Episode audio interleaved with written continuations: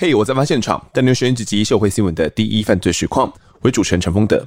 很多听众都是侦探小说迷哦。那上集跟大家介绍了台湾的宅尔摩斯哦，尽管他本人不这么自称哦，啊，让大家理解说台湾征信业者的现况以及一些难为。不过征信业者啊，他们能够去突破一些不可思议的案件哦，其实不只是靠着他们自己的毅力有，也有很多他们自己的一些专业的技巧。我们这集呢，就要聊一些。关于寻人方面的案件，这集我们同样请到真心社阿宅谢志博来继续讲述。志博哥你好，风德兄好，各位听众朋友大家好。是志博哥，我想先跟你聊一下，其实大家可能不知道，因为上集我们没有跟大家聊到，我就是你好像自己还有主持一个属于你自己的节目，对不对？啊，对，没错。嗯，在飞碟电台周一到周五晚上十一点到十二点，真心话大冒险。哦，这个征信化是真信社的真信是吗？啊、对，没错。哦，是，所以你是每天都有自己的固定时段节目哎？对对。哇，除了真信社的执行长之外，还有一个角色是电台的节目主持人。是我超爱广播，超爱，超爱。为什么？为什么会超爱广播？小时候因为爸妈离婚嘛，然后常常就躺在床上就爱听广播。嗯。因为奶奶家就只有那个收音机，收音机而已啊。对，奶奶睡觉了，不能看电视。那收音机里面，譬如说有光华广播电台的广播剧，我印象很深刻。那个蓝与黑，哦，讲的是爱国的广播剧哦。然后还有台北之声的黎明楼，还有对岸的广播剧也会听哦。对对，对，听得到吗？啊，对岸 AM AM 听得到对岸的广播剧，对岸广播剧也非常的精致啊。因为我自己很容易胡思乱想嘛，很多难眠的夜晚，这些广播的声音还有音乐支撑着我。度过一个又一个的晚上，嗯、所以当可以进到广播电台，然后像看着飞碟电台的麦克风，嗯，我就想到很多前辈也用过一样的麦克风吗？我觉得广播电台搞不好如果有一个女神，有一个缪斯女神，嗯呃，是专属于广播电台的，我觉得就住在那麦克风里面啊，啊对，嗯、我我觉得像朝圣一样去膜拜他，然后。对着他说话哦，不说还不知道，原来智博哥也算是个广播人，你是应该算个广广播人啦，对啊，现在的话算是个广广播人了嘛。学习，学习，是是是，这个，因为我自己觉得我自己算是这个半吊子进来的，就是主持节目来讲的话，我觉得可能都还没有智博哥来的这个精深。那我们开头跟他讲说，我们自己来讲述一些关于啊寻人方面的案子哦。其实我们自己蛮好奇，说以征信业者而言哦。你们自己接到案件的比例，这个寻人会是大宗吗？其实有寻人需求的人非常非常的多哦，但是大部分的案件，有些是不适合接，有些是不应该接，有些是不能接。怎么说？是譬如说，有些人是要找离家出走的太太，那离家出走太太有很多原因哦，有些可能是。可能太太有问题，对，但是有一大部分是他是被打跑的啊，这种太多。我们刚讲完家暴的案子，就是可能被家暴，所以说太太就是躲起来，怕自己的小孩或自己被伤害啊。那像这种我们当然不接嘛。但是丈夫有时候不一定会跟你们讲真话啊，他就说他跑不见了。哎，是，但我们有些方法可以知道，譬如说我们快问快答，先给他一些比较简单的问题。哎，那。哎，兄弟，我们快快答几个问题。你老婆几岁？你几岁？嗯，你老婆做什么工作？什么？然后你做什么工作？嗯，小孩几个？小孩几岁？一些简单的问题就问到说，那你是不是有对你太太动手？他突然有顿一下，那顿一下我就知道答案了嘛。哦，啊，所以其实跟长官们、刑警们在问话的技巧其实是可以互相应用的。了解。对，那像这种家暴的案件，我们当然不接，就是不能接的类型，不能接，不应该接，我比较偏不应该接。是那像不能接的有那种。譬如说，他可能是要寻仇，可能今天对方得罪他，嗯，他想要找对方出来对他做一些不好的事情。是。那如果知道了，那当然我就不接。那有些是我不想接哦，譬如说，今天他们是要债务寻人，嗯哼，可能对方欠他钱，然后要讨讨债，对委托我们帮忙找人。他像这一种，其实难度本身就高，而且这种感觉很多诶，超多。就因为我知道，不管是欠钱跟被欠钱，其实都很可怜。但是像现在跑路的这种人，其实要找不容易。就像这种，我们通常不接。哦，就是有不能接、不应该接跟不想接。对，没错，了解。但啊、呃，这种寻人的案子真的是太多了，总归有几个是适合接的了吧？那如果讲到寻人呢，我们案发的老听众哦，可能很多联想就是直接想到一些死亡案件的发生了，因为我们讲过的很多案子都是伴随着失踪案，一开始家属找不到人，对后来啊，这是警方调查之后才发现，哇，原来最后面是被杀害的、分尸的，哦、是，类似这样的状况哦。所以在这不过你从业期间有件失踪协寻案哦，是让你最难忘的，而且这个案子竟然还跟情报单位有所相关，到底是怎么一回事？一开始这案子是怎么找到你的？因为我们上集有聊到，就是我有一个案件。接了女大学生的委托，就收一万块。嗯、后来因此就《自由时报》跟当时中天新闻台有报道。嗯、哦，那有一名老先生，他打给我，他说他看了我《自由时报》的报道，他有一个寻人的委托，希望我了解看看。那我想说，好，你来聊看看嘛。当他走进我公司的时候，是一名驼背的老先生，嗯，但他精神非常俊硕。他坐下来，他就告诉我说，他是一名情报局退休的长官。然后他想请我帮忙找他阵亡同袍在泰国的家属。哦，那因为我的爷爷也是就是情治系统出来的军人，嗯、后来转警察。是，而且我爷爷是对所有的朋友，不管是认识不认识、熟不熟，只要是从异乡漂流来台湾的，他都一定是两肋插刀，甚至两屁股插刀在所不惜的。是，所以你感染到这个爷爷的情怀了。嗯，是因为我我虽然我的能力跟我的操守远远不如我的爷爷，不如我的先祖，但是我希望在帮助人排忧解难这方面，我可以略效我爷爷之的万一。所以这位爷爷当时知道他的名字是什么吗？张启正。哦，张启正，我们先称他为张爷爷好了。张爷爷，哦，张爷爷就跟你说这个故事到底是怎么一回事？他跟我说这故事这样，就是嗯，那时候在越战的时候，嗯，美国就有秘密派员来台湾，要求我们中华民国派员去对岸。进行敌后的骚扰工作，骚扰跟破坏。嗯，当然，我们本来就有一批建制内的部队嘛，执行这个任务是情报单位就对了，嗯、算是特务吗？我不知道它的属性归属在什么。对，嗯、但是张爷爷的说法就是，本来就有一批负责这个项目的部队，应美国之邀派往对岸，嗯、但是很快就被歼灭了。但是美方的压力还是不断如排山倒海而来，碍于各种原因，我们只能对美方的要求。尽可能的配合。那那他说那时候的情报局副局长姓胡，那跟后来江南岸的副局长也姓胡，我猜应该是同一个人。胡副局长的压力就很大。对。那这时候张爷爷是负责人事的安排跟调度，他有一个好兄弟叫吴纯斌。那吴纯斌先生就跟张启正爷爷毛遂自荐，就说他愿意担当这个计划的负责人。负责人是什么概念？就是呃，他愿意负责带一批人过去，带一批人过去哦。对，就是整个计划成败他负责。有没有到负责这概念？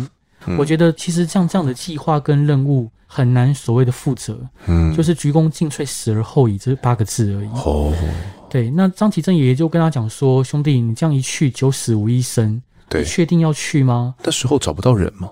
你说找不到愿意去的人吗？对啊。其实我我相信大家还是很多人会愿意为国家牺牲奉献，但是有很多人是爱惜生命的。嗯，那愿意牺牲奉献的人适不适合执行这个任务？我想也不见得一定可以。那吴存斌很明显就是他的才干跟他的热血都是刚好符合这个任务所需要。是的，所以他毛遂自荐说他愿意带这个团队。对，就张启正说啊，你去九死无一生。那吴存斌说没有问题，我我本来就决定要为国家牺牲奉献，但是我把我的孩子、我的太太、我的弟弟。安置在泰国曼谷附近。如果我死了，请你帮我照顾他们。哦，他把等于是自己的遗言就委托给这个张爷爷了啊，是没有错。哦、那张启正就一口答应了。是在那个年代一诺千金哦，就是那个年代的承诺比现在重量多得多。是，大概差不多一九六零年代的事情。是，嗯。后来吴纯斌就启程，好去对岸进行这项工作。那这个任务叫海威计划。嗯哼。那如果我们现在 Google 海威计划，我们看到的内容应该是我们国家征用一些民船、渔船，对对岸的沿岸周遭进行骚扰渗透。但其实这些人也是目的是要掩护吴纯斌转进，做一些敌后破坏的工作，渗透破坏。嗯，他们就是特务了，就特务。嗯哼。那根据张启正爷爷的说法，就是吴纯斌的任务执行的非常的成功，也执行非常彻底。他说吴纯斌的任务间接的引发文化大革命。当然，我没有任何证据可以支持这个说法。哦。但是我相信，因为我在张启正爷爷的家看到，就是当时的美国副总统跟美国总统夫人写给他的感谢信。张启正爷爷就把这些故事跟我讲。那当然，在听的过程中，我非常的神往，包括我看了一些他给我看的一些资料。张其正爷爷平常都把自己关在中立龙岗华训街的一个两层楼的透天里面，铁门深锁，然后每天读七份报纸，包括两份英文报纸。读那么多报纸干嘛？诶，因为他也很少看电视。哦，嗯、呃，人家说秀才不出门，能知天下事嘛。这个是他能知天下事的一个方法。后来我就毅然决然接下这个委托，但张启正先生他的钱都被诈骗集团骗走了啊！好，怎么骗的我不知道，我也没有去问，我也不在乎。那他给你的薪酬，他就给我机票钱而已，就给我机票钱、嗯、啊。所幸那个身上还有一点点就存钱嘛，所以那时候穷啦，但是去还是有点存款，对对，还还是够。那。有什么线索？我们讲到寻人，要先从线索来抽丝剥茧。对啊，那线索就只有素板盖前达勒内五零六号这几个字。素板盖前达勒内五零六号，对，以及三张黑白的照片啊，分别是吴纯斌的弟弟、吴纯斌的太太、吴纯斌的小孩，嗯哼，以及这三个人的名字。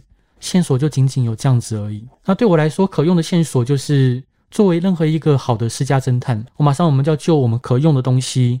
去抽丝剥茧，我们接下来拟定我们接下来策略嘛？对啊。张启正爷爷接下这个委托之后，好，就是他同袍阵亡之后，是张启正爷爷整整五十年在泰国的《世界日报》嗯刊登寻人启事，五十年啊？对，看了五十年，啊，有人回他吗？没有。那泰国的《世界日报》是联合报系在海外的一个华文报纸，其实长长期对华侨的帮助很大，是都没有人来认哦，那机会不大哎。对，那线索就只有这样子而已。嗯，他这边有一个题外话，就是后来吴存斌先生他的任务非常成功，但最后依然被捕。是，那被逮捕之后，对岸想要吸收他成为双面谍，他坚决不从，后来被枪毙。哦，这是张爷爷跟你的说法吗？对，嗯，那我相信很多听众朋友会觉得疑惑说，说、嗯、啊，怎么会？就是对岸想吸收他双面谍这些资讯，嗯，我们都会知道，因为一般就不会告诉我们吧？对对对，哦、那怎么被枪毙？我们也能得知消息？是啊，我在这边分享一个我们这边真实的一个故事哦，呃，在某个国际社团的某一任总会长，哦，那时候还是李登辉总统。跟江江泽民主席的时代，有一次这个总会长率员去对岸做参访，后来江泽民先生有邀请我们这位总会长屁事密谈，江泽民有给他一些要求啊，或一些劝诱。那这名总会长因为他是一个很谨慎的人，是，但他非常热爱国家，所以他一个都没有答应。嗯，就表面敷衍一下。对对，敷衍就是应付，哦，他没有答应任何事情。嗯、他回台湾之后，我们李登辉前总统，哦，当时还是总统了，是。李登辉总统就马上召见他，一样辟室密谈。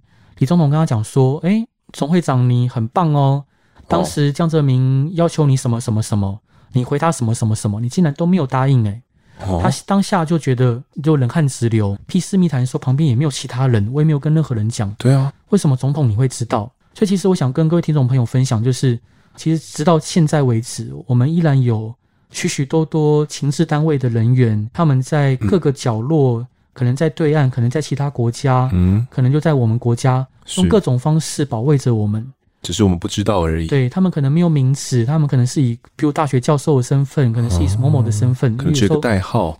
对啊，然后他们也没有名字，但是他是始终捍卫着我们国家。总之，后来吴存斌先生阵亡消息传回来台湾，张吉生先生就展开了五十年的寻人，但一无所获。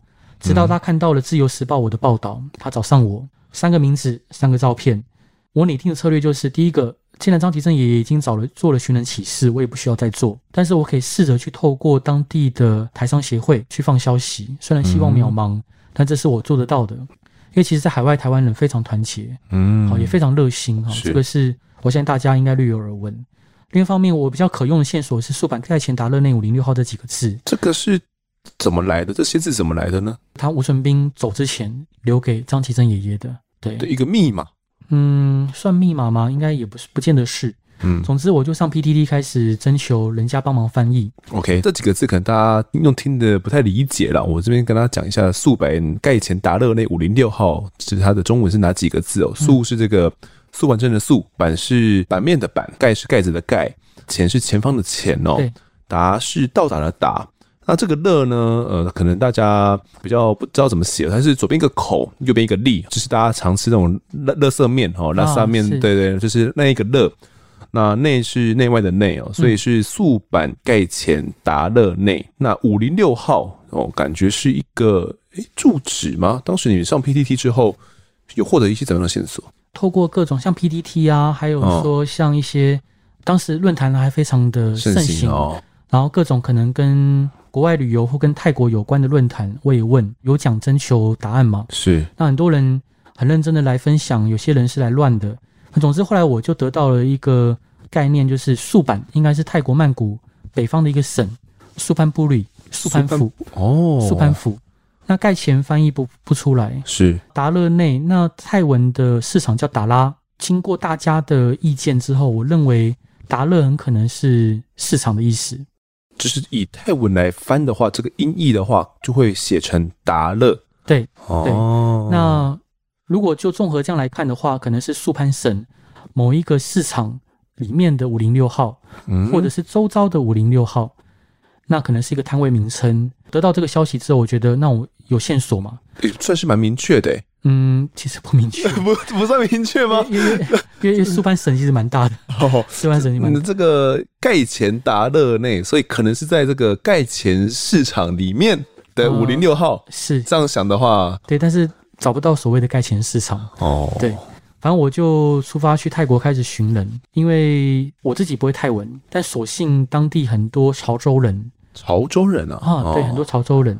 那其实潮州话跟我们的客家话有一点点像，你也会客家话？我会，我会客家话。但是我们桃园很多客家人哦，桃园超多客家人的。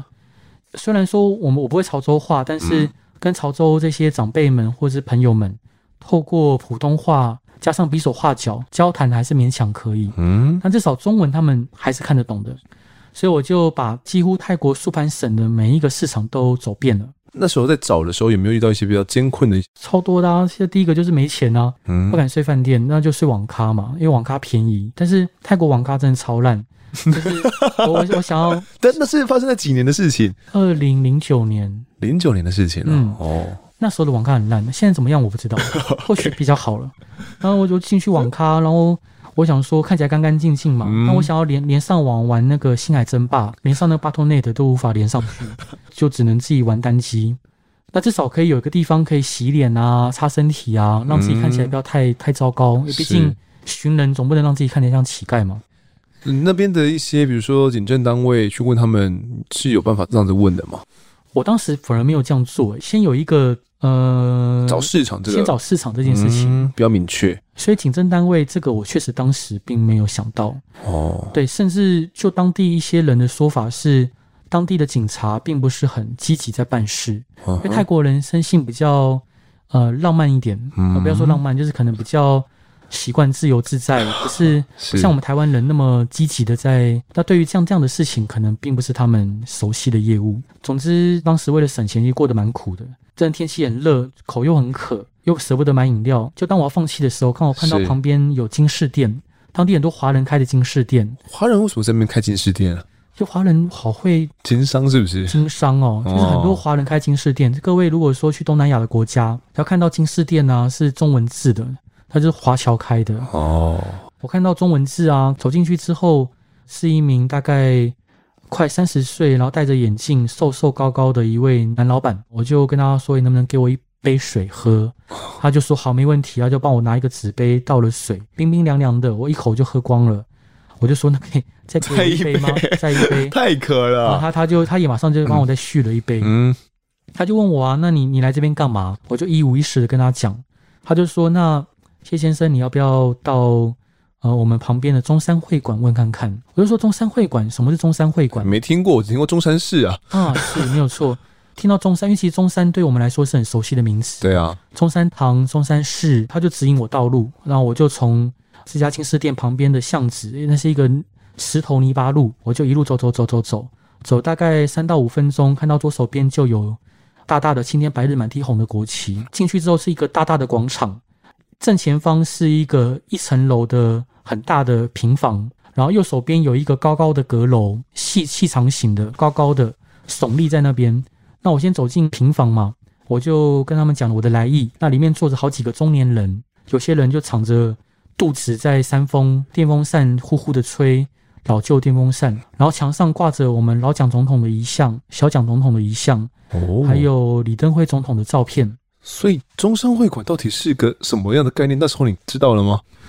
当时我就觉得很很诧异，就是为什么会在泰国这样的地方，然后看到跟我们国家有那么多连结的东西？对啊，其实我相信各位不管政治立场是什么，在异乡看到这样的画面都是感动的。嗯、是，至少是熟悉的人物嘛，熟悉的这些布置啊。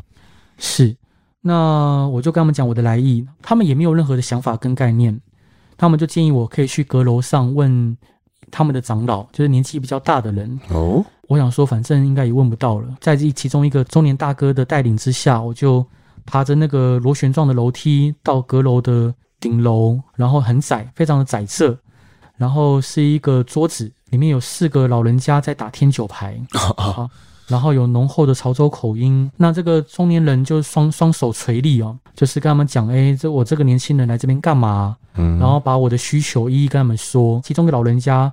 听到吴纯斌弟弟的名字吴松勋的时候，好像突然有了反应。是，他说：“松勋。”当看到他有了反应之后，我当下其实非常的激动，我感觉我自己快跪下来了。哦，我觉得如果说他真的我到这边能找到，我一定要跪下来。嗯，但其实我没跪。谢谢他。后来我还是没跪。哦，我也不知道怎么跪，因为因为语言不通。那总之，后来他就给了我们这个中年男子一个电话。松勋，所以他认识松勋这个人，也就是吴纯斌的弟弟嘛。对，好像认识他。那时候我觉得好像认识他。后来他们就打电话嘛。过了半小时之后，我就听到铁马链条转动的声音，嗯哼，就是可能没有没有经过很好的润滑，那个链条不断的在 摩擦的那个声音哦。是，有人骑铁马来了。铁马来了，然后下来是一个戴眼镜的老爷爷。好，然后他告诉我，他就是吴松勋。那时候几岁了？吴松勋爷爷那时候也七十多了。那吴松勋爷爷就带我回他他家里，看起来也是蛮漂亮的，就是很热带风，然后很典雅。虽然外面不怎么样，但里面装布置的非常的素朴、典雅、整齐。嗯、吴松勋爷爷就告诉我说，吴纯斌他的哥哥走了之后就没有再写信回来，是，然后他们也等不到他，然后他的老婆也已经过世了，他的儿子也已经过世了。哦。那吴松勋现在在泰国还是领着难民证？难民证，他到时候是被归类为难民的逃来这边的。对，哦，他到现在是领难民证，没有正式的身份。嗯，好，其实，在泰国有很多，这个又是另外一个故事，有很多我们中华民国的国民在那边领着难民证。嗯、是那个时候应该是颠沛流离了。对，嗯，当然有另外一批人可能帮泰国当地平乱，是拿到了正式的身份证，嗯、那又是另外一个故事。相信很多听众朋友其实是知道的。后来，那个吴松勋的儿子，吴松勋自己的儿子，哦、反而是很也很争气，嗯、当上了医生。最后，吴松勋爷爷交给我一张照片，这张照片上面是吴纯斌年轻时候的样子。他怎么会有？他的嫂嫂临终前拿给他的，上面是吴纯斌的样子，然后背面上面写着“素兰妹子惠纯，纯斌笔”。素兰妹子啊，素兰就是素兰是吴纯斌的太太。你能能想象说，这张照片可能就是吴纯斌在执行任务之前最后寄给他的一张照片？那我就小心翼翼的捧着这张照片，一路就坐着飞机，然后坐着飞机的时候，我还放在胸前口袋，然后时不时拿出来看，很怕它掉。这张照片里面的它看起来是怎么样的？这是一张两寸照片，如果各位上网还是看得到，是搜寻吴纯斌，纯是纯洁的纯，然后文武兵。嗯然后下了桃园机场之后，我还记得那天倾盆大雨，雷鸣电闪，我也顾不得省钱哦，我就拦了一台计程车，我就到张启正爷爷在龙岗华讯那边的家。雨哗啦哗啦的下，然后我就大力的拍着门，我就说：“哎，张启正爷爷，我回来了，回来了，任务完成了，嗯，回来了，回来了。”然后后来他就开门。他总是没有看起来没有任何情绪哦，他就把我引了进去哦，是就相相对于我的激动，他就还是表现的非常的沉着。然后他就把我引领到他餐桌旁边坐下，那个餐桌旁边是他可能中午吃剩的菜肴。我记得那时候是下午大概四点多，然后我就坐了下来，然后我就把这张照片交给张其正爷爷，我说：“爷爷，这位是不是你以前的同袍吴纯斌先生？”嗯，然后他就看了这张照片，然后反复的看了一下。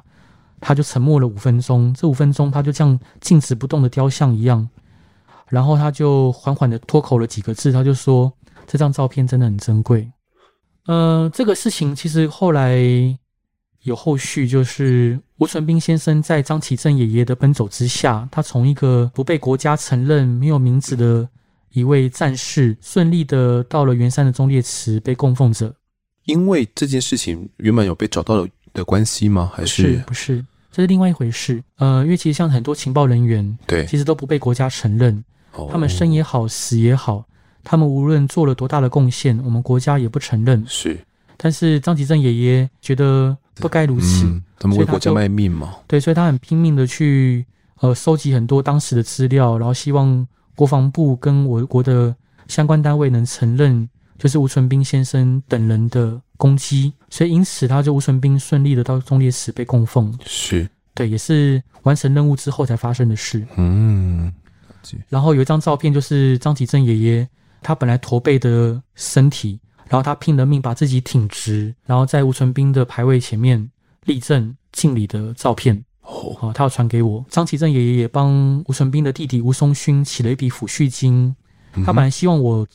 帮他送去给吴松勋，我就说张爷爷，我我不能经手钱，避免瓜田李下嘛。是啊，而且爷爷，我觉得你亲自送去，你也去走走，我觉得比较好，见见一下故人的这个弟弟嘛。对，所以张启正爷爷也就出发了。从、嗯、那之后，其实因为我知道张启正爷爷对人的防备心很重，对我也是，我也不知道重重不重了，我不知道重不重。哦、他跟我说了很多。但是他从来也没有任何表情，所以我不知道到底重或不重。但是我是我我很怕被被他以为我别有居心。啊，他们家斜对面有一家很难吃的牛肉面店，很难吃，真的超咸超咸，哦，咸到好像盐巴不用钱一样。是，但你还是吃了很多次。对，我每次就是只要经过，我想到张爷爷，我就会去就叫一碗牛肉面嘛，问老板说，张爷爷现在状况怎么样啊？好不好啊？身体健不健康？有没有生病啊？是。他们就跟我讲张爷爷的状况，因为这牛肉面店倒了，我才敢这样讲。现在已经不在了。OK，如果还在，我就说好吃好吃。好吃 还是要厚道。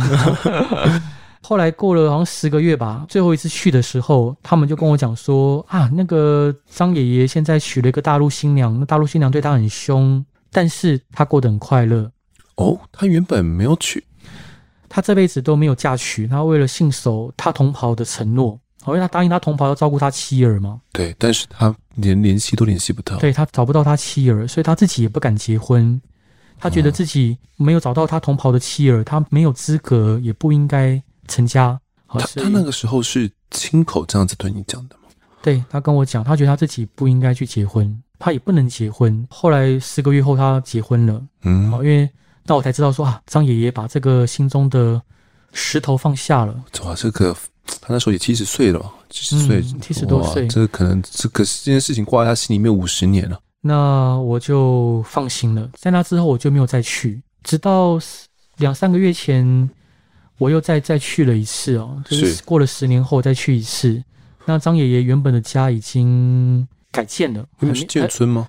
哎，那不是眷村，但那边住了很多都是外省外外外外省长官。那我就知道说，可能张爷爷人已经不在了。以他个性不会去易手的，嗯哼，那牛肉面店也倒了。哦，我想说就是在这个这个案件，当然很多人说啊，阿伯你好厉害哦，怎么可以完成那么那么难的案件？这是超级任务的中的超级任务诶。是，但其实我想跟各位听众朋友还有跟丰德兄报告，就是、嗯、我觉得能完成像这样的案件，并不是我厉害。当然我相信我的执行力跟我的执着，嗯、呃，是这个案件的也是关键关键。嗯，但是像我们能成就这些事情。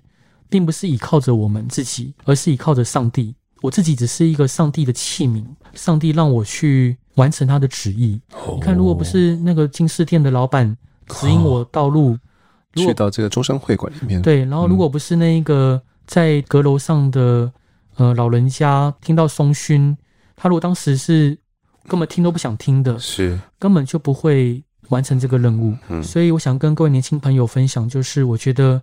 我们在做事的时候，我们要虔诚谦卑，然后不管你什么信仰，我们就当成像你可能不信上帝，我们叫他老天爷，我们要倾听老天爷给我们的指示，尽全力把每一件事情做好。那当然，像这个事件最后，呃，我们在对岸的百度上面又有另外一个层面的报道，因为当初好像有提到说这一个海威计划嘛，嗯、对哦，那张爷也是说呢，当初吴纯斌哦，他潜入之后是有。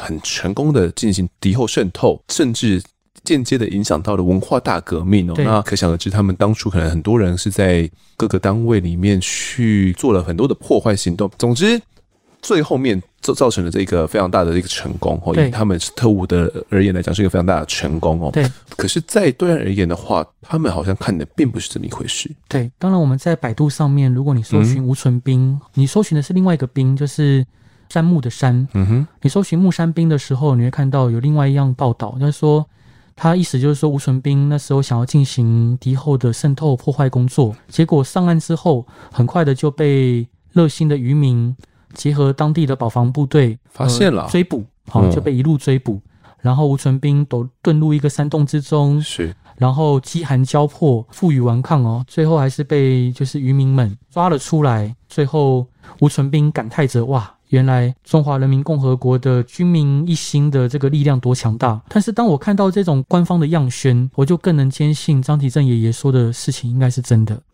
哦、uh. 因为如果吴存斌没有真正的去导致一些呃事件的发生，不会写出这样的东西，他们没有必要去贬低他，因为我们都知道。吴纯斌因为这样慷慨赴义的人，他绝对不是那种会躲在山洞，是呃，就是瑟缩等、嗯、等待束手就缚的人。对当然，兄弟，你刚刚提到说，就是他是如何间接引发的。其实，在我们戴笠老先生的那时候，其实我们戴笠的情报系统是非常强大的。是各位听众朋友，如果有读过当时美国珍珠港事变的报道，就知道说，其实。早在日本偷袭美国珍珠港之前，戴笠就已经破译了日本的密码，警告美国说可能有这样的行动。哦，但是美国人不相信，后来就发生了。所以其实美国人是非常忌惮戴笠先生的。哦哼，非常厉害的情报专家哦。对，那戴雨农将军他其实自己部的情报人员是以点的，他没有串成线，他有很多点。那每个点就像细胞一样的存在在各个角落，彼此之间没有互相隶属，由戴笠先生一个人去串这些点。哦，所以当戴笠先生过世了之后，这些点都四散了，散了无法互相联系。嗯哼。但是后来在我们中华民国的情报人员的努力之下，有些点有被串起来。所以当呃我们撤守台湾之后，我们还是有持续跟这些点，就是部分的保持联系。嗯，当然有些人可能到了呃对岸公家机关或者是更高的。情治机关或者军政机关去任职，所以说，如果我们借由这些点去发动、去影响、去煽动，呃，我觉得吴纯斌先生间接引发文化大革命是有机会的，是，是非常有可能的。嗯，了解。好，那智博哥所分享的这个寻找老兵的任务，最后是超级任务，最后面算是圆满告终了。对，相信除了这样的嗯寻人任务之外，哦，征信社还有很大众的工作，就是在。抓奸哦，这是这个俩搞的这个工作，嗯、那你应该也经历了不少。那这种抓奸的话，一般来讲会有什么样的困难之处吗？其实我必须要跟各位听众朋友分享，就是抓奸，很多国人想到真心社，想到抓奸，所以很多人遇到感情问题、婚姻问题，或者是想要对簿公堂的时候，都会找到真心社。先抓再说啊，对，先抓再说。所以说，抓奸这一项工作，在国内征信业者来说，已经算是一个非常纯熟而且熟悉的一项业务。所以，如果您说困难吗？其实万变不离本宗哦。是困难点大部分都已经被克服了。你说如果困难的话，例如像电子锁，如果我们今天真的要去目标的民宅里面，嗯嗯，去安装针孔啊，或安装必要的设备。有一些比较高级电子锁是比较难克服的，因为你电子锁它的防盗措施有很多。对，那你要破坏它的话，就只能用特斯拉线圈，你制造短暂大功率的电力输出，是让它短暂的断电。任何电子锁它一定有个机制嘛，如果你断电了，对它一定要把锁打开，不然你人就被困在里面了。是，所以但是这种特斯拉线圈其实现在要制作跟买不容易。我记得好像有一些相关的新闻报道，有提到谈到这个议题。嗯、是是。除此之外，你说抓奸的难度几乎没有。所以这么成熟的一项你们的工作内容的话，嗯、接触到的人应该也是形形色色哦。是，其实抓奸的对象真的是千奇百怪，各种都有。当然有好笑的啊，也有危险的，也有各种呃令人印象深刻的案件。嗯，对是你印象比较深刻是什么样的案子？我觉得每一个故事，我每经手的每一个案件，他们都像是。被我收到背上的行囊里面了。就是讲一个我觉得很印象深刻的一个案件，因为对很多听众朋友听到说，哎，智博你做征信社哦，对啊，那我下次可以跟看看吗？嗯，因为他们觉得很有趣嘛，是，他们觉得反正没有遇过，想要体验看看。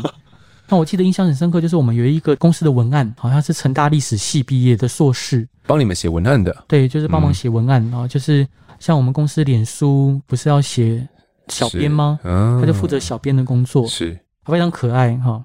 他有一次就说：“那我们抓奸嘛？”他就说他想跟着去。嗯，我说兄弟，你确定吗？他说他确定。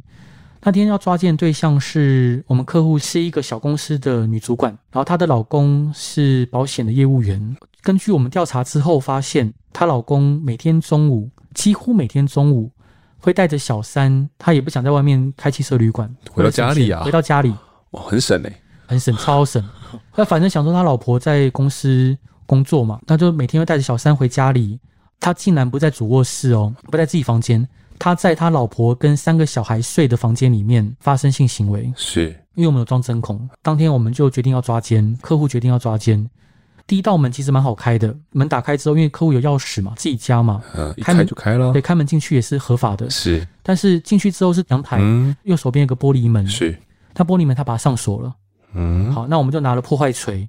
直接快速的把那个门玻璃门敲碎，这预先都有想好了。对，就是他如果反锁，我们就把它敲碎，马上人又继续往往里面冲。是，这速度很重要，速度很重要。嗯，冲进去之后，我们把门打开。呃，这时候要做的第一件事情就是要动客，必须让对方的气势降下来。一个人把灯打开，另外一个人架着摄影机就开始要拍，然后另外一个人开始恫吓说啊，你是谁谁谁谁谁谁，把名字叫出来，先把名字大声喊出来。一般人听到自己名字之后就开始注意，害怕。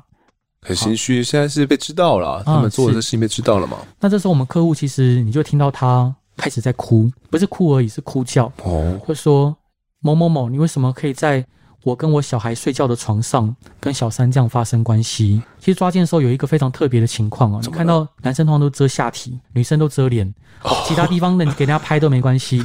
好啊，男男男男生就遮下体，好，反正、呃、反正机器不要给大家看到就没关系、哦。女生是脸不要被看到最重要。哎，是是是，哦，这是很奇怪的现象。那我们那个客户啊，就对那个小三骂啊，就说：“嗯，你明知道我先生有老婆有家室，你们还要勾引他，你还勾引他。”这女的在棉被里面就是闷闷的发出声音，说：“我不知道她结婚了，这 就是被被扎灰嘛。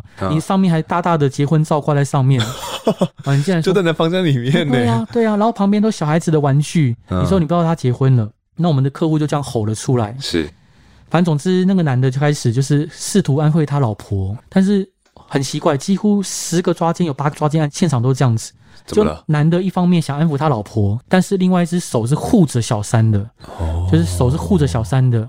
好，然后可能还甚至拍拍他、秀秀他什么的，觉得他委屈的受到惊吓了，啊，对不起他。是是是，嗯。但是往往原配看到这情况，只会更难过、更生气、更崩溃。嗯。后来这个男的可能情绪缓下来了，为了要转移注意力，就指着我们说。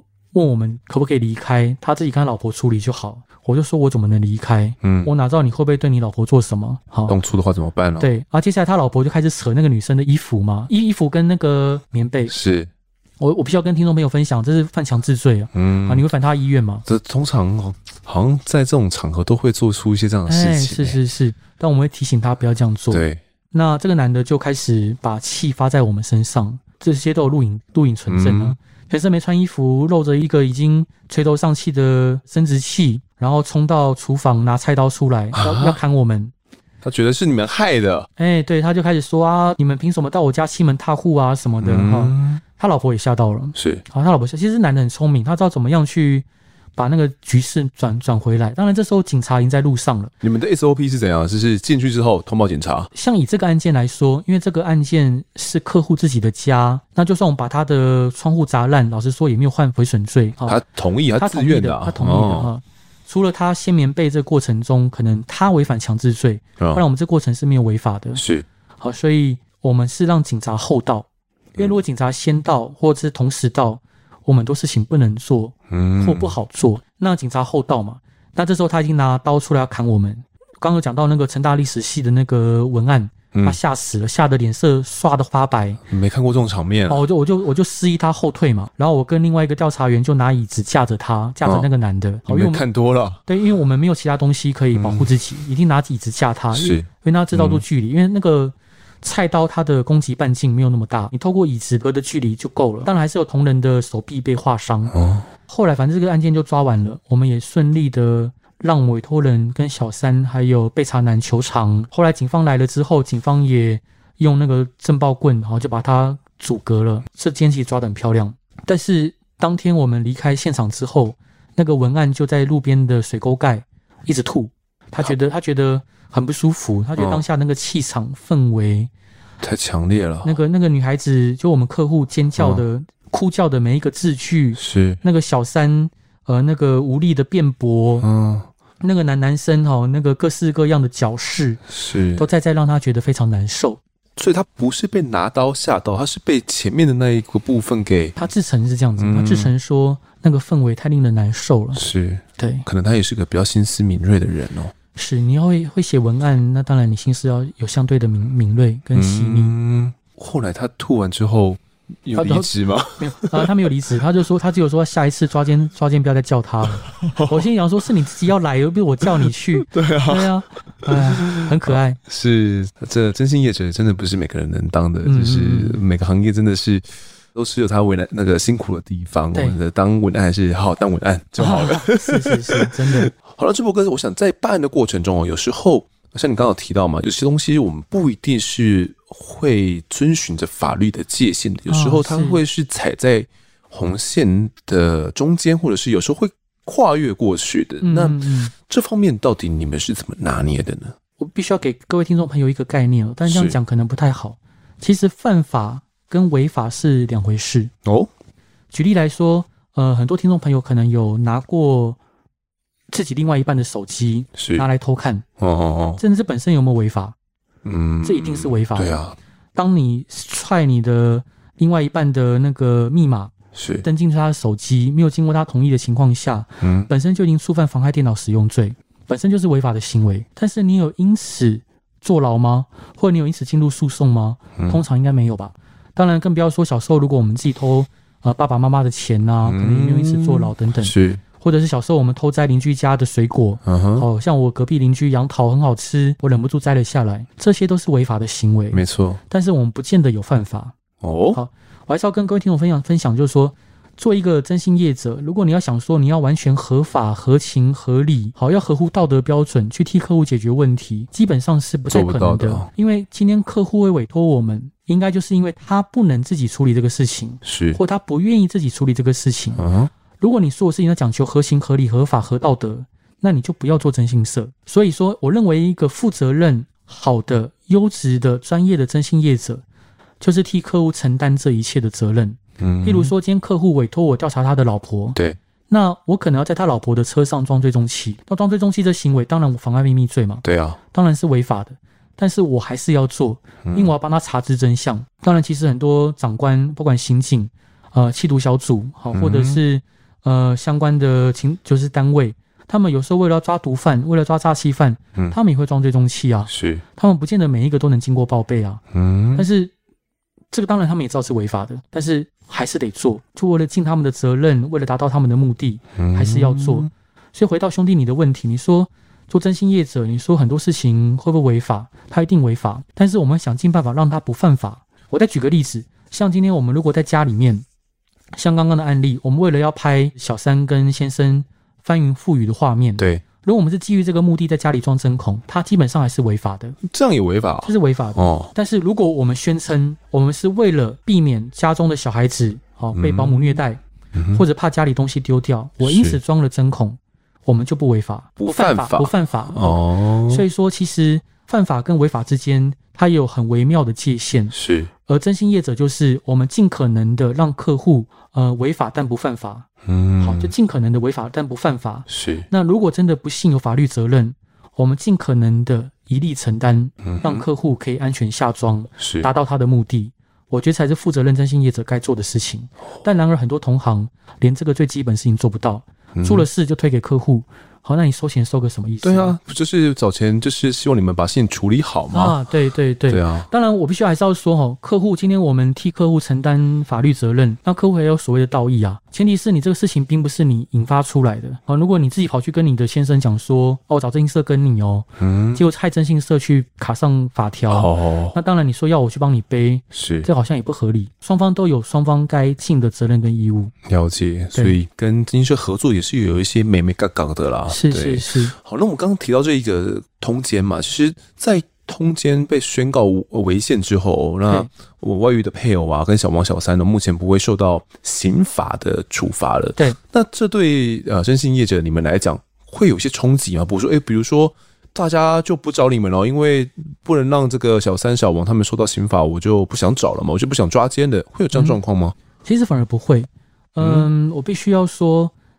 对于很多在通奸罪可能要除罪化的前后，其实很多人对于征信社的前景是非常的迷茫的，尤其是上一代的征信业者，他们觉得说啊，抓奸是我们服务的大宗，如果不能抓奸呢，我们干嘛？但其实反而不是哦，每一次历史转捩点都是太弱留强的一个里程碑。嗯，老实说，从以前到现在，通奸罪都不是一个有效的吓阻工具，除非对少数的。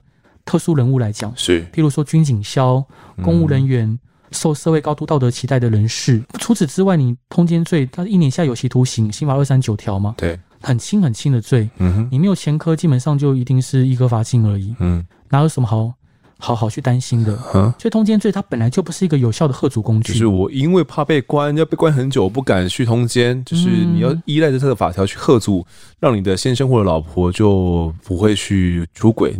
这样想好像太单纯了。对，没有错。嗯、所以通奸罪从来都不是一个有效的吓阻工具。对。那在这样状况之下，我们能有效协助我们客户去谈判的，还有让他可以截取更多的筹码，跟他应得利益的，永远是其他的谈判手法。是。譬如说，假设今天虽然没有通奸罪了，嗯，如果我们民事诉讼，呃，有一定的成果，以后搜寻。判决书搜寻对方名字的时候，还是会跑出来，还是会跑出来啊，海水跑出来。就算名字部分隐秘，还是会跑出来。然后第二，华人社会对于这样的事情还是相对保守，所以当他知道说，如果今天他做了这样的事情，他可能之后会面临其他舆论或者是呃其他方式的谴责。嗯，好，这才是我们跟对方谈判的重要筹码。了解。但是其他征信业者，如果你不熟悉这样子的脉络跟逻辑，嗯哼。你无法替客户争取权益，所以在我们这方来讲，虽然说通奸罪被拔除了，反而我们的业绩量不断提升。通奸罪就像高速高速公路上的速限，你本来今天有了速限，有了测速照相机，大家还是偷偷的去超速。是，好，我相信大家都偷偷超速过。有有有有。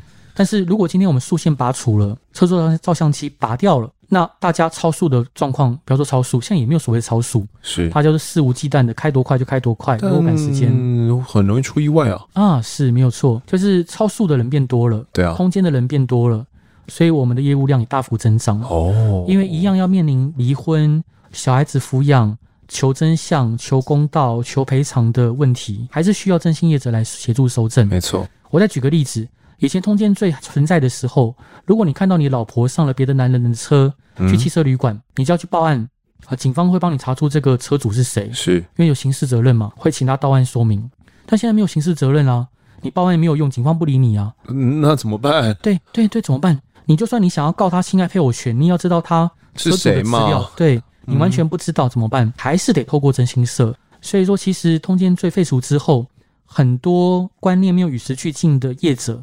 因此，暂时的被刷洗下来了。对我们来说，业绩量反而大幅的增长。哦，就是没有跟上时代的这个脚步啊。啊对，因为跟不上的话，可能就呃案子也接不到了嘛。因为他们还是习惯用惯有的思维去思考这件事情哦。对，对，好，那。我在想啊，其实台湾人记得印象中哦，这个、呃、抓奸哦，大家搞好像跟征信业已经绑在一块了。那尽管我们听了这么多，知道说呃，可能征信业不只有来做这些事情而已哦。那呃，也还有一些案子还没来不及跟听众们聊到。但我想先跟呃智博哥聊一下，到底征信业跟抓奸这两件事情绑在一块，到底是好还是坏呢？就你自己的看法而言，如果是不好的话，那下一步到底真心业要要往什么方向去走？呃，在我的心里面想的，其实我跟兄弟您一样，就是我小时候很喜欢看亚森罗平，嗯，我觉得他非常的帅，然后他可以用自己的方式去，他不去在乎别人的眼光，是。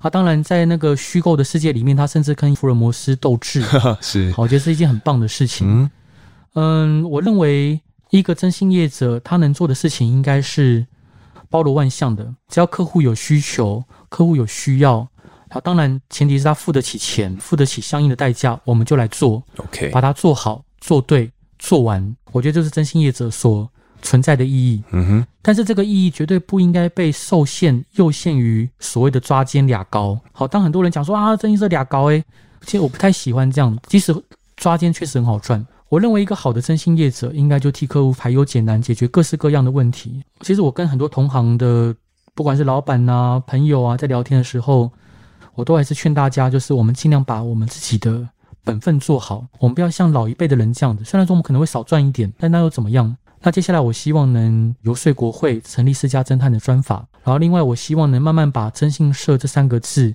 替换成私家侦探。哦，因为像日本啊，日本叫探侦嘛，那美国有所谓的私家侦探，是香港也是叫私家侦探。嗯，征信社是台湾独有的名词，全世界就在台湾一个征信社啊，对，他们独有名词。哦，我觉得唯有我们慢慢的，第一个是订立专法。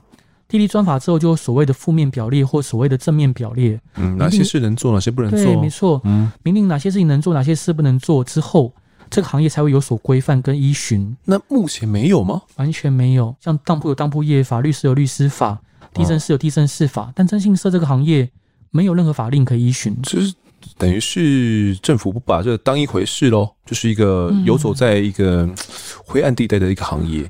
目前看起来是这样，啊，应该这样讲。像我们国内有七个征信工会，这七个征信工会全部都是同一个公司所把持着。好像台北的征信工会是一同把持着，新北的征信工会是由大爱系统把持着，桃园新竹也是大爱把持的，台中高雄一同把持着。但对他们来说，征信工会只是一个可以让客户以为自己找到一个可以申诉的管道而已。那实际上来说，他们有真的去运作吗？有真的发挥它应有的功能吗？没有。嗯、那当你跟他们聊天的时候，你们讲说，我我就说，我们一起来倡议私家侦探的专法或征信法的订立，他们会说啊，我有什么好处？没必要。他觉得没有什么好处嘛，因为你有了规范，有了桎梏在身上，对他们来说只是更难施展拳脚。嗯，现在就是没有一个速限啊。对，是对于你们来讲的话，对于整个业界来讲的话，对，就是没有没有没有限制。嗯哼，好。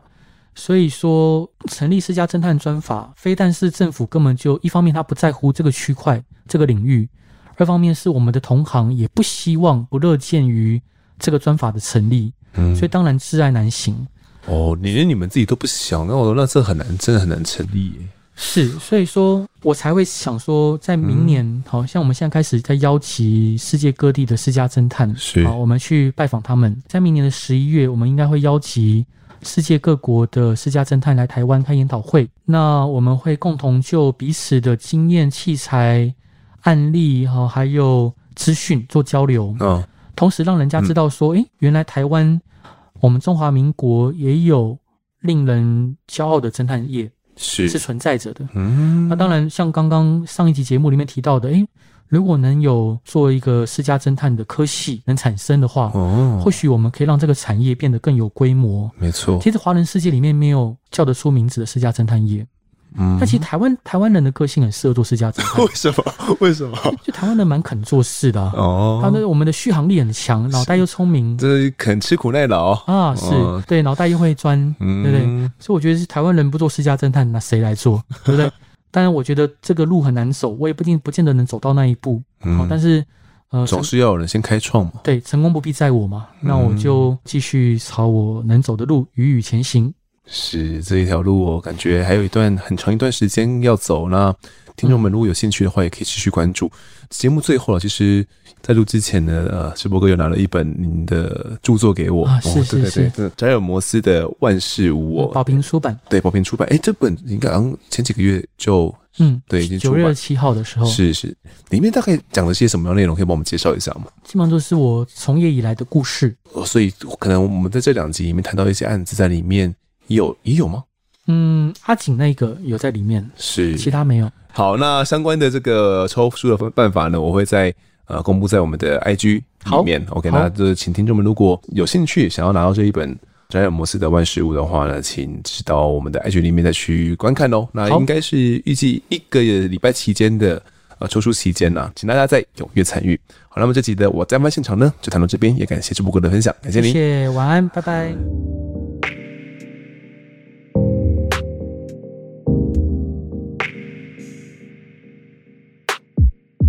接下来到听众时间，来读一下各位在 Apple Podcast 以及 IG 上的留言哦。那第一位留言的是乔，他说前几集一个留言觉得老师的留言括号保护好自己这句话有问题，个人认为呢，这反而有点失礼哦。不就是因为这世界太多变态、恶男、性侵犯，才害得生理女甚至是孩童，连小男童都可能遭侵犯？才只能用保护自己这种所谓有点消极的做法。要是世界和平，有需要时时防范别人吗？看了他和他的他，更是让我觉得哦，这世界真的对女性特别不公平。不只要防狼，然后万一被怎样，还要被父母责怪，为什么不保护好自己呢？当然哦，这的确是责备受害者是不对的，但更多我们应该做的是遏制这样的行为跟人。做错事的人才应该受惩罚。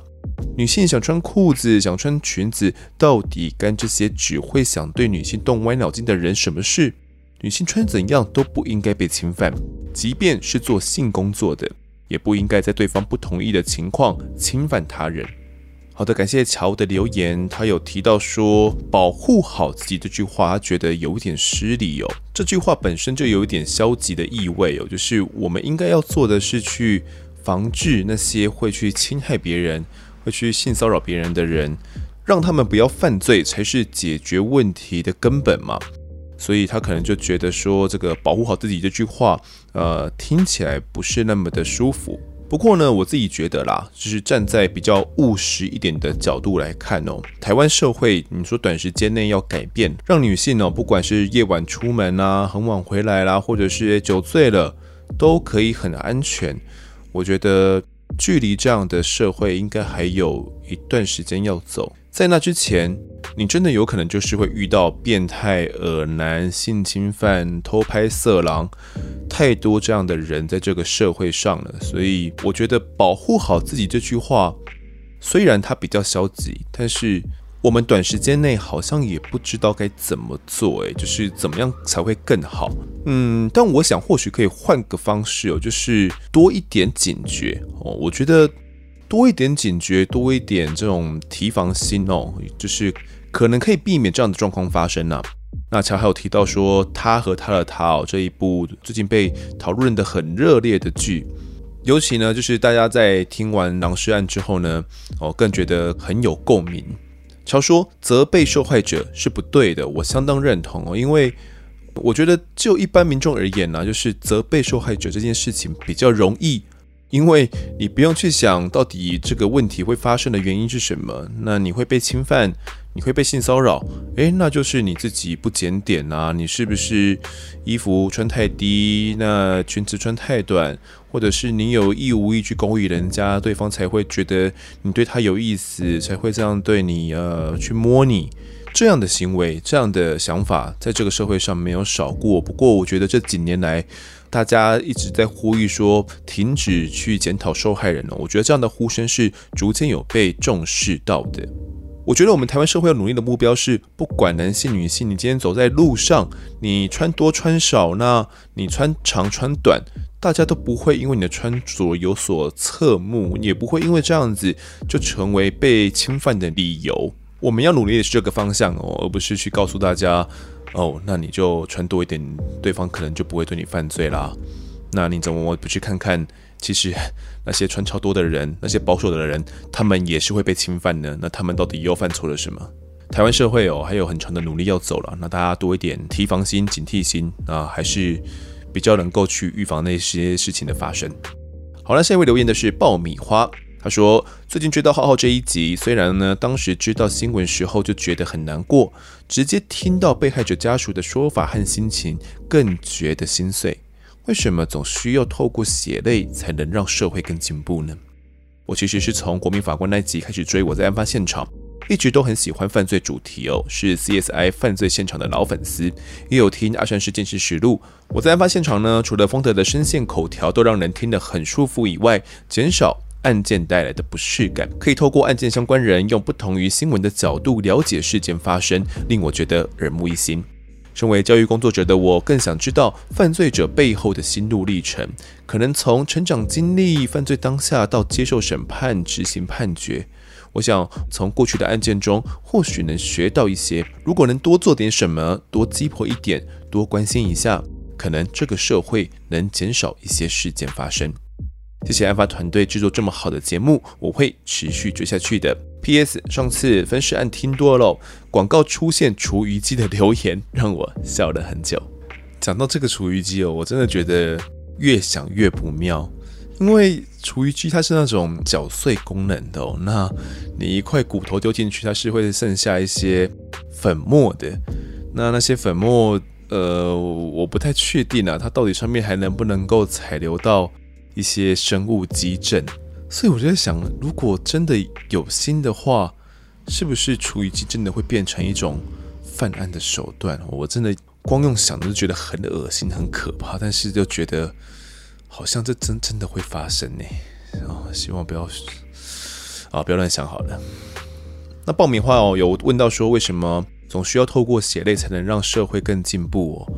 哦，我觉得这个问题也是困惑在我心中很久了啊。那么获得解答的时候呢，是在跟有美女的问话之中哦。所以，呃，如果你想呃获得解答的话，或许你可以去听一下关于邓如文的那一两集。总结来说，社会进步是一个缓慢的历程啊。那通常你要突破一个关卡的话，那你就必须有一个强大的压力去突破那一个困住你的东西。所以通常都是因为血泪的关系哦，那引起社会大众的重视，那可能会有一些公民运动，大家走上街头，然后去陈情，然后透过媒体的报道，大家才发现说，诶，这个事情好像很重要，我们应该要去改革。殊不知，其实很多团体可能他们早就在呼吁了，但是他们没有被看见，或者是当局者这些立法者他们也不重视，因此法案就躺在那边躺了好久，也不会有人想要去将它给修订。那就是需要一个事件哦，当做一个突破口。说来残酷啦，但我想这可能就是台湾人的尿性吧。那爆米花要提到说，哦，他是从国民法官那一集开始入坑的哦。哎，很开心，很开心哦。这个提提到国民法官，又想到。呃，我们得奖的事情哦，那他也是一个真实犯罪的老粉丝喽，从 CSI 啊，然后阿善师都有在听。那身为教育工作者，我觉得他所关注的层面哦，就是为什么会发生啊，发生后到底怎么了啊，这些东西其实也是我所在意的，所以你应该会喜欢我们的节目。有空也要帮我们多推坑哦。下位留言的是 L I B B T Y O，他说呢，优质节目有够棒。谢谢团队无私的制作节目，从第一集开始追到 EP 九八，每一集都很精彩，陪伴我无数通勤送货的时光。我应该追到我们这第二季 EP 九八了，然后听到自己的留言呢，应该是还需要一段时间呐、啊。听到的时候，应该又陪伴了你无数的通勤送货时光了。好，下一个留言的呢是这个 D S G F V S F R Y T，他说呢，恳求解答的路人。家庭暴力防治法真的到现在还是很多缺陷。听完丰德，您解释这么多的家暴事件，包含了家庭主妇被家暴，或者是老公被家暴，还有小孩子被家暴。但是像我这样的，却是被掩埋在大众眼下。家暴法并没有把寄养家庭划在里面，导致我从一岁半被寄养家庭家暴，到五岁半才被救出。而家暴我的寄养家庭，只是被取消寄养资格。然后就没有了，这样对施暴者是不是太过好了呢？好，谢谢这位听众哦，他是一位曾经家受家暴的被害人。其实呢，我看到你的这个问题，我看了蛮久了，我有看到你有在呃我们 IG 啊，然后有去留言哦。那其实我有看到，那只不过一直排程到现在哦，才念到你的这个留言。那他提到说，寄养家庭没有受到家庭暴力防治法的保护，哦，这个东西我还真的不知道，所以我呃在听众时间之前呢，就去问了一下呃曾经来过我们节目的林子祥队长，妇幼队的队长，那就问他说：“诶，是不是真的寄养家庭呢？他没有受到家暴法的管制？也就是说呢，寄养家庭的这些爸爸妈妈们，他们如果去打自己的寄养的小孩的话，是不用被家暴法所约束的，可能就只是一般的伤害案件而已。”后来子祥队长跟我讲：“是的，确实就是这样。”因为寄养家庭的孩子呢，可能原先受到暴力啦，或者是怎么样的对待哦，导致呃他必须让政府来替他送到机构里面，所以寄养家庭呢算是一个机构哦，他并不能把它当作是一个家庭。所以寄养家庭里面的照顾者，如果真的去打了寄养的孩子的话，还真的不能用家暴法来法办他哦。你这些被打的孩子也不能去申请什么家暴的这些护令啊什么的都没办法。我想也是因为这样子哦，导致这位听众呢从一岁半被寄养家庭家暴之后，一直到五岁半才被救了出来哦。因为在里面可能没没有上学之前，也没有人发现。后来的，那个寄养家庭也是被取消寄养资格而已哦，没有什么后续。呃，我在想，不管怎么样，应该都还是有伤害的罪嫌呐。如果当时有被救出来的话。那这个伤害罪，我想都还是有的。但你说更重的罪吗？哦，可能就不太有办法了。所以我想，这可能真的是家庭暴力防治法的一个缺陷呢。如果这位听众你会想要分享这些细节的话，那你可以在 IG 再私讯我。那我觉得可能我们可以来谈谈这个事情。好，下一位留言是这个，哎呦，他说五星评论给丰德。我喜欢丰德的节目节奏，听了很多谈话性节目，但更喜欢丰德满满的内容。很少赘字，但偶尔又嘴瓢，很好笑。而且听了来宾的侦办历程呢，真的很感谢这些人这么守护我们台湾。一般不会有接触这些职位的人的经验哦，光看酸民讨论案情，都会不知不觉被带入不好的印象。但这个节目呢，让大家知道还是有很持续在努力且正义的人，听了很窝心。目前还在一百哦，在补档。谢谢陪伴我工作时间的优质好节目。我使用 Spotify 聆听，其他平台呢，我也还没听到最新的。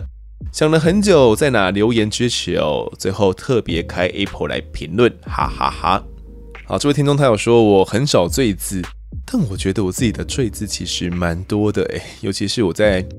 思考的时候就会嗯啊的，然后害得我们负责剪接的同事娜娜呢，真的是很辛苦，她都要把那些赘字尽可能的删除，所以你听到的版本应该是删除后的版本呢，才会听得比较顺畅。那什么嘴瓢的部分呢？这就 也没什么办法哦，你觉得听起来好笑就好了。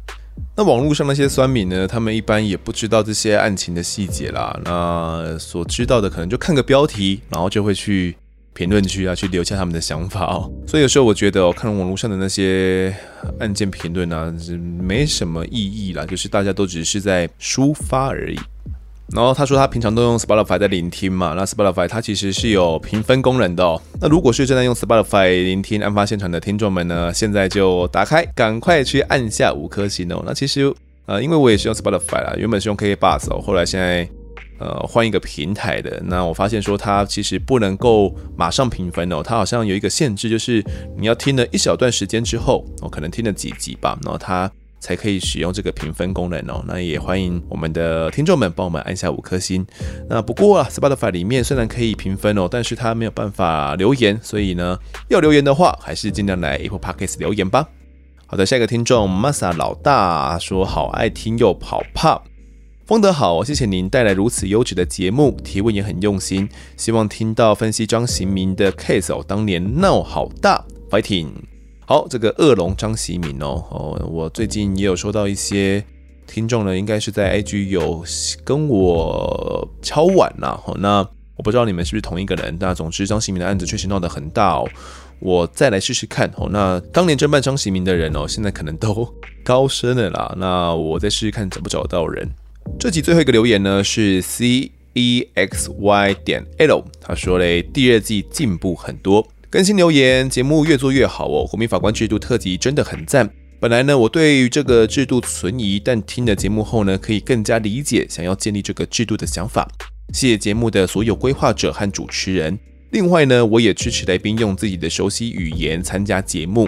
刑警先生们的台湾狗语很可爱呀，那丰的加油哦！我是从第二季开始听回第一季的听众，那听到第一季前面几集呢，才懂为什么会有听众留言批评节目讨论案子态度轻浮。虽然在我听起来哦，第一季开玩笑的部分主要是针对来宾办案过程的一些琐碎，用轻松的态度在叙述。但整体听起来呢，的确让人不太舒服。不过第二季啊，这部分我觉得改善很多了，让人感觉对被害者也不会有不尊重的感觉，主持过程呢也流畅很多。请丰德继续加油。但有感觉啊，对于死刑的立场呢，节目比较着重不废死的立论。虽然我听到浩浩案姑姑的叙述，叶小妹案爸爸的信，真的也心痛的落泪。但其实废死的立场有部分也是着重于要避免有些夺人性命是因为想被判死。期待在未来节目中也可以对废死的立场有更多不同立场的讨论。好了，那我们现在谈一下这个死刑的议题。好了，我记得我跟大家说过，我们会去做这方面的讨论，因为我觉得现在还不适合。应该说，我觉得原本的我们还不适合。但呃，我觉得随着听到现在哦，可能大家会对这个议题比较，我们可以来讨论的，就是你会听过另外一边的想法，就是不管是正方、反方，跟你不同的想法，或者是持中间立场的想法，你可能都听到了。所以我觉得在这个时候呢，我们再来进行讨论，大家啦，可能比较可以来好好的讨论，而不是会听到另外一边的说法，你就会很气愤。那他有提到说呢，节目中对于死刑的立场呢，比较着重于不废死的立论哦。那我觉得这是我们多数来宾呢，可能是以被害者家属啦，或者是承办警方而言呢，所以他们的态度会是，或者是他们的立场会是这样子。我觉得我也可以理解，所以大家听起来呢，会是比较偏向这方面的这个说法。但另外一边的说法呢，我相信也是有，但确实啦，比例上少很多。但我想，这可能也反映到了台湾现状的比例吧，就是可能关于 face 啊，或者是不 face 的比例有可能在我们节目中，你也可以感受得出来。但我想啦，其实这部分有点陷入一个沉默螺旋哦，也就是说，这些支持 Face 的人呢，他们怕讲出来之后。会被呃周遭的人会被攻击哦，会被嘲笑，或者是怎么样的哦，所以他们反而继续沉默，干脆也不讲出来了，就陷入一个沉默循环。所以支持废死的声音，你基本上在这些新闻下面的留言啊、讨论区啦、哦 PTT 啦什么的，基本上是看不太到的哦，因为他们也怕出来讲话。或许这个实际支持的人呢，比我们想象中的还要再更多哦，也说不定。那未来节目呢，我确实有规划要来做死刑废死这方面的议题哦，已经有尝试着在联络了。那目前进度，嗯，还不算太有进度哦。那我会再去继续努力的。啊，这位听众呢，还有提到说，这个关于第一季有感觉，呃，听起来有些比较轻浮一点哦，让人感觉不太舒服。对，我，我就是那个时候觉得主持轻松就好，我就是我想用比较轻松的态度来跟我的来宾们建立比较友善的关系，而不是搞得很紧张。但可能自己这样的态度，反而把第一季的内容哦，就搞得不是很好。对于被害者家属啊，对被害者而言哦，都不是一件好事哦，所以。嗯，但第一季录了就录了吧，就是也没有办法哦。其实很，我相信有很多听众是听了第一季之后，可能就前几集就觉得听不下去了，那就也没有办法，你知道吗？那就是我们的历史，我们就是一步一步慢慢的前进，慢慢的成长起来的，我们也是一步一步在进化。那。知道说怎样的节目制作方式，怎么样的采访方式，怎么样的论述方式会是比较好的，就是那些东西也还是会在。那可能看我们在排行榜上，然后对知识犯罪有兴趣的人也会想要从第一集听，但是听了之后觉得，这个节目怎么这样，怎么会那么高分？然后他可能也没有想要听后面的，就这样子跳走了，也就没有办法啦。所以大家如果要退坑的话，我都会建议说，可能从第二季啦之后来听哦，会比较好一点呢。呃，有空的话再回去追第一季哦，我是觉得会是一个比较好的聆听的方式。那听众呢，还有提到说，对国民法官制度哦，原本制度是蛮存疑的啦，但听完之后呢，能够理解说为什么要建立这个制度的相关想法哦。其实，哦，我做完之后，我也是认同的。我认同应该要有这个制度，不然大家对司法的信赖度真的太低了。那太低会怎么样呢？其实我们就讲白一点，就是会有很多呃私刑的状况发生。大家会觉得自己的私刑是正义，因为自己并没有办法从司法审判中去获得正义哦，所以我要获得正义，我就靠我自己来。但我真的不觉得这样是一件好事哦，所以我一直都不赞成私刑。也不鼓励私刑哦，我觉得以暴制暴哦，只会更糟而已。所以为了救司法信赖度呢，就要推国民法官制度嘛。那国民法官制度这个台湾独有的制度，到底能不能够成功哦？其实很快，在二零二三年一月哦，国民法官就上路了。其实，在士林这边呢，最近士林地院这边，其实最近有蛮多起案件的，都是重案哦。那依照这个顺序，很有可能会在呃明年一月就会起诉。那只要一起诉呢，国民法官法庭呢就会来审判到，所以哇，我很想来好好来聊一下第一起国民法官审判的案件到底会是怎么样的。我相当的好奇，我相信听众们应该也都很好奇，到底我们的国民法官判出来的结果是不是跟你我所想的很接近哦？那距离判决出来可能也还会有一阵子啊，所以我想大概还有两个月的时间可以慢慢去等待，到时候再来看看吧，可以来制作一个特辑哦。好，那这集的听众时间呢，我们就读到这边。如果各位喜欢我们节目的话，欢迎到 Instagram、脸书以及 YouTube 来搜寻订阅。我在案发现场，掌握更多案件消息，也可以跟风的我聊聊，给我们建议。各收听平台上按下订阅，还有五星评分，就是对我们最好的支持。另外呢，案发现场团队持续募集当中，只要透过 MixerBox MP3 的订阅赞助，就可以来加入我们。还有专属的赖社群呐、啊，可以跟风德老粉们一起来抬杠聊案件心得。如果各位在 Apple Podcast 上面留言的话，我也都经常在节目中给出回复。跪求听众们推坑给双方的好朋友，一起听听看我们聊案子。案发现场，我们下次再见。